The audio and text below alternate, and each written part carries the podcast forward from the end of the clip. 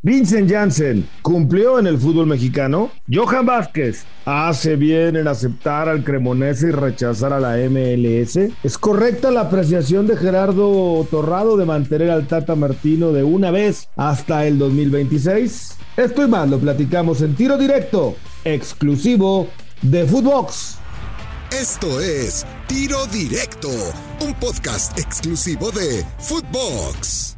Amigos de Tiro Directo, qué placer saludarlos junto a Alex Blanco en Tiro Directo para platicar del fútbol mexicano. Y es que Vincent Janssen ha confirmado que se va de México, se va a Bélgica, se va al estándar de Liege. Un futbolista que llegó con mucho nombre, que llegó con bombo y platillo y que muchos pensaban que podría llegar a ser el nuevo Guiñac o el Guiñac de los Rayados. Pero bueno, tampoco ha llegado a tanto me parece que ha cumplido en términos generales Blanco y con el regreso a la selección de Países Bajos hoy se le abre la puerta de nueva cuenta en Europa. ¿Tú cómo lo ves? ¿Cómo estás, Gus? Gusto saludarte. Aquí en Tiro Directo, pues creo que la gente fue, me parece, en la parte final, sobre todo de, la carrera de Jansen con Monterrey, fue injusta con él, ¿no? Con el toro. Creo que, creo que se, se mancharon, se mancharon con Jansen. Eh, recordarás este, incluso cuando rompe la sequía de, de, varios minutos sin hacer gol, pues casi casi entra desesperado, ¿no? Se le veía el rostro, casi lágrimas por haber anotado finalmente el gol, porque la gente eh, en Monterrey, tú sabes, Gus, pues es, es, bravo el público y, la afición rayada estaba molesto porque no hacía goles. Sí, a ver, podemos estar de acuerdo, el delantero vive de goles, eh, tiene que demostrar con eso, el futbolista viene de Europa, el extranjero tiene que, me parece, sí tiene que dar el extra más que ningún otro, sobre todo por el cartel que traía. Un futbolista para mí eh, con grandes condiciones, sobre todo creo que su cualidad, la potencia física, creo que en eso lo demostró muchas veces, pero me parece que sí fueron eh, eh, en la parte final, en la recta final, creo que la afición fue injusta con Monterrey. A mí me parece que cumple. Tal vez sí queda de ver en esa en ese torneo, pero te diría quién no quedó a deber de Rayados de Monterrey, ¿no? O sea, no está solo Jansen. Si, vamos a juzgar a Jansen, bueno, tendríamos que juzgar entonces a toda la plantilla del Monterrey. ¿Quién se salva del Monterrey? ¿O quién se salvó? ¿Maxi Mesa? Puede ser. Por ser el más regular.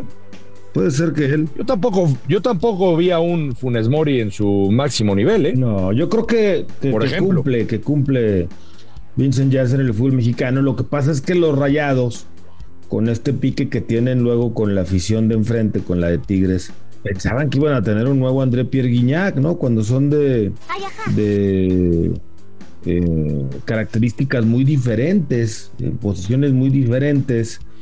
Y el bien llamado Toro, me parece que ha hecho eh, a mí, en términos generales, bien las cosas a secas, porque como bien dices, el Monterrey en general tuvo una mala temporada.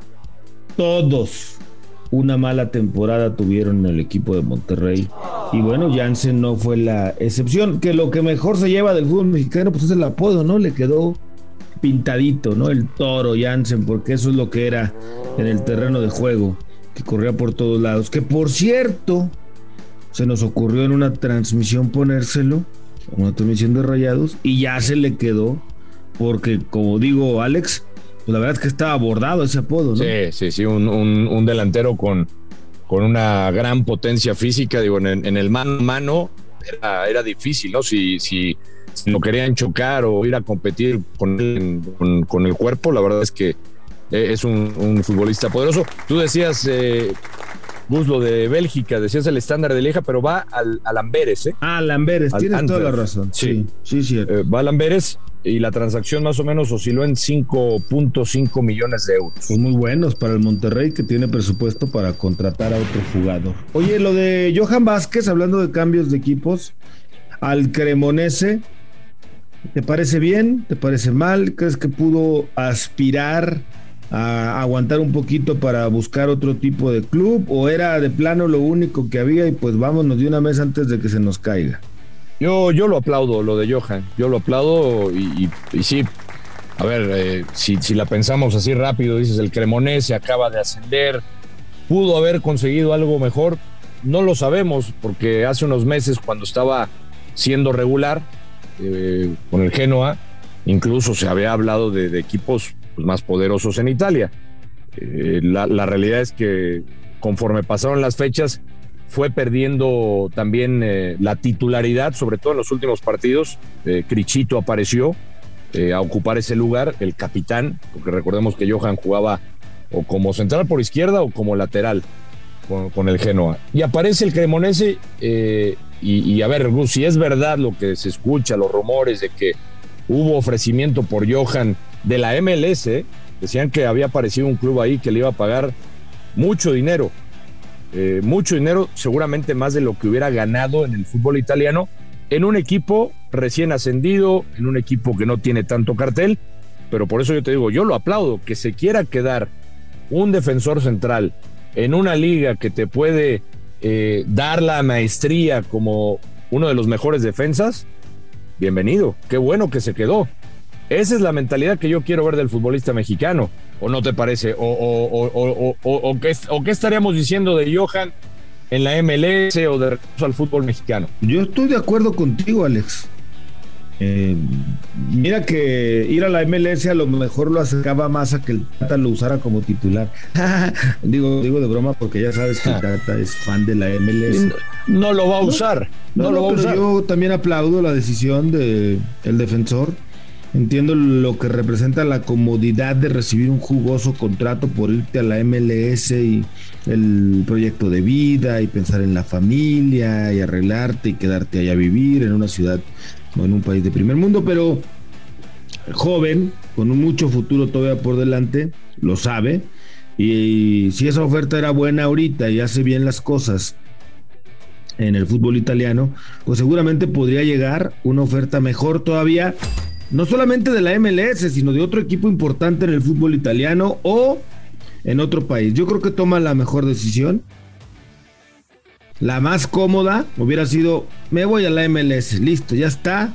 Vamos a dedicarnos a jugar fútbol y a, vivir cómodos, ¿no? De alguna manera deportivamente el resto de nuestra vida. Pero el muchacho hace lo correcto. Toma el reto de seguir peleando en el viejo continente para buscar la consagración, que no ha sido fácil para los defensas mexicanos, que ha habido muy pocos defensas que se han podido consagrar como Araujo, ¿no? Obviamente como Rafa Márquez. Y sobre todo defensas. triunfar en Italia. ¿eh? Pocos. Triunfar en Italia. No, en el Oye, Moreno, que tenía más experiencia, más recorrido. No le fue bien en la Roma. En Europa. No le fue bien. No le fue bien, no le fue bien en la Roma. Entonces, yo creo que toma una decisión acertada eh, Johan Vázquez de permanecer en el fútbol italiano. Vamos a ver al tiempo, ¿no? Ojalá y en un año, dos años, digamos, mira Qué bien hizo del Génova al Cremonese, ahora está en la Juventus, en el Inter, en el Napoli, en la Juve, no sé, en el Milan, viendo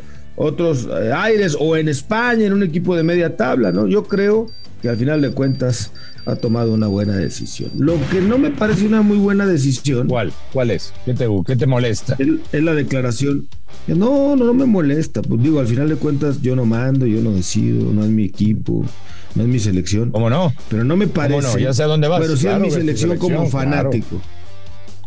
Pero no me parece que Gerardo Torrado, a estas alturas, salga. Mira que Gerardo Torrado no se distingue por ser un tipo políticamente correcto, sino un tipo franco. De poco habla, pero franco.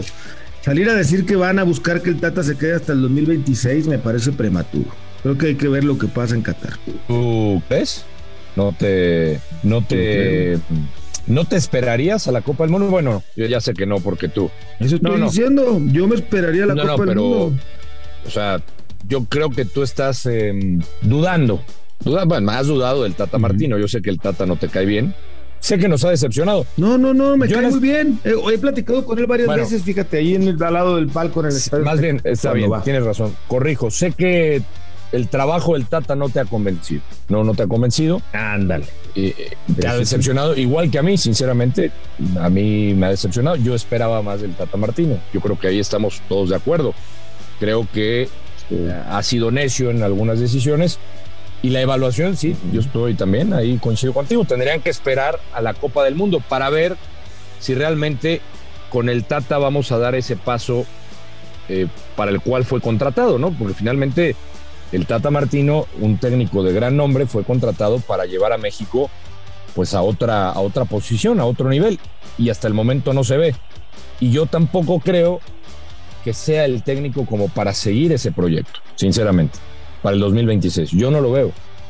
Yo, yo, yo no lo veo, yo, yo pienso que deberían de intentar algo distinto. Aquí lo hemos platicado muchas veces, Gus, y hasta puede sonar ya repetitivo, que tendrían que, plantearse, si quieren pensar en ese proyecto al 2026, pues primero ver el estilo que quiere México, hablar, como tú decías, juntar a algunos técnicos que han pasado, hacer un consejo y, ver lo que pretenden de México para entonces sí darle ese proyecto basado en el análisis a un técnico que pueda llegar a ser capaz de hacer algo distinto.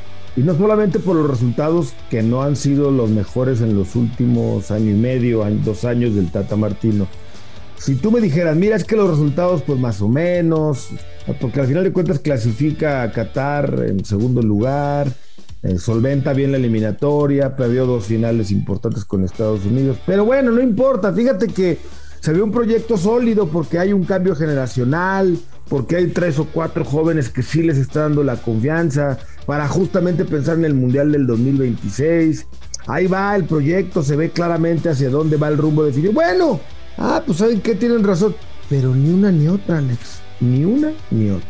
Sí, sí, sí, o sea, desafortunadamente no, no, no, no se le ve por dónde, o sea, no, se le ve por dónde rescatar, porque en algo que también, y, tú eras de los que defendía a Osorio y te tengo que dar la razón, si a Osorio, que le acompañaron tal vez mejores formas incluso eh, que a Martino, que se le criticó así por rotaciones y por otra cuestión, eh, pues fue puramente criticado, pues el Tata eh, creo que está eh, en, esa línea o peor, ¿eh? porque con Osorio se veía algo distinto o por lo menos tenía su idea bien establecida.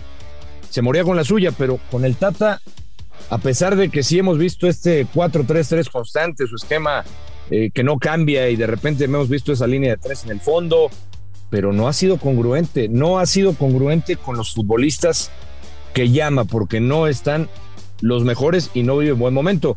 Ojalá nos equivoquemos y la Copa del Mundo nos calle la boca y, le vaya muy bien a la selección. Yo sinceramente, como he visto, yo creo, y te lo he dicho muchas veces, Gus, y me sigo manteniendo la misma, creo que nos vamos a regresar rapidito. Sí, y pues insisto, no, no se ve mucho por dónde sacarle. Habría que esperar a la Copa de Qatar y luego sacar cuentas. Alejandro Blanco, como siempre, un placer saludarte en tiro directo. Igualmente, Gus, buen fin de semana para todos. Un abrazo. Igualmente. Alejandro Blanco en tiro directo. Yo soy Gustavo Mendoza. Ahora me escucha. Ahora no. Esto fue Tiro Directo, un podcast exclusivo de Footbox.